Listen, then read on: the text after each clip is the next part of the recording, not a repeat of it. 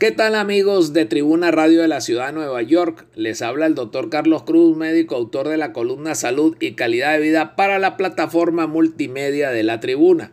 Esta semana vamos a estar conversando sobre el tema de la migraña en los adolescentes. Y es que en los Estados Unidos hay 39 millones de personas que sufren de migraña.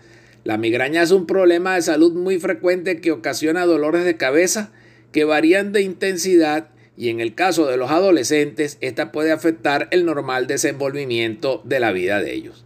¿Cuántos tipos de migraña hay en los adolescentes? Se describen cinco tipos.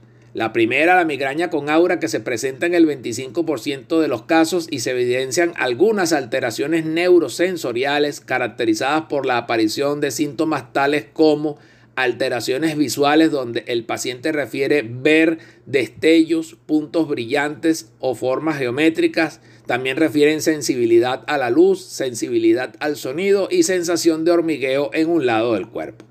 La segunda, la migraña con aura del tronco encefálico, la cual se origina en la base del cerebro, aparece en uno de cada 10 personas con migraña y los pacientes refieren tener visión doble, vértigo, zumbido en los oídos, discapacidad auditiva, dificultad para hablar, movimientos inestables o descoordinados y disminución del nivel de conciencia. La tercera llamada migraña sin aura, esta migraña no presenta ningún síntoma que anteceda a la aparición del dolor de cabeza.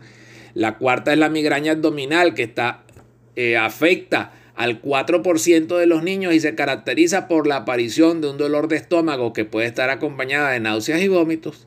Y quinto, la llamada migraña crónica, que es aquella en la que el paciente presenta síntomas por cuatro horas durante aproximadamente 15 días al mes por tres meses consecutivos y se describen trastornos del sueño, dificultad para concentrarse, mareo, ansiedad, depresión y fatiga.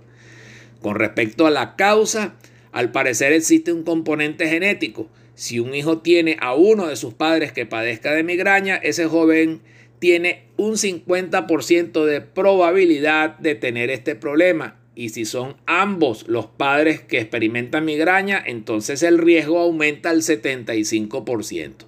Otro dato interesante es que las mujeres tienen más probabilidad de tener migraña en la adolescencia, mientras que los hombres en la niñez. Algunos autores describen que puede haber algunos factores que tienen la capacidad de desencadenar la migraña, tales como es el estrés, la ansiedad, la depresión, los malos hábitos de sueño o cambio en los hábitos de sueño y ciertos alimentos y bebidas. Con respecto al tratamiento va desde lo más básico como son la aplicación del acetaminofén y antiinflamatorios no esteroideos hasta la indicación de otros fármacos tales como los trictanos y la dihidroergotamina. Por otro lado, también se recomienda hacer algunos cambios que incluyan aprender a manejar el estrés, beber de 8 a 12 vasos de agua al día, ejercicio de forma semanal, ingerir comidas que sean bajas en azúcar y grasas, que incluyan proteínas y verduras, y dormir al menos 8 horas cada noche. Para concluir, hay que decir algo muy importante y es que si usted tiene un adolescente que tenga síntomas sugestivos de migraña, debe llevarlo a un médico para la atención especializada. Para mayor información pueden comunicarse con nosotros a través del correo electrónico tusaludhispana.gmail.com. Muchas gracias.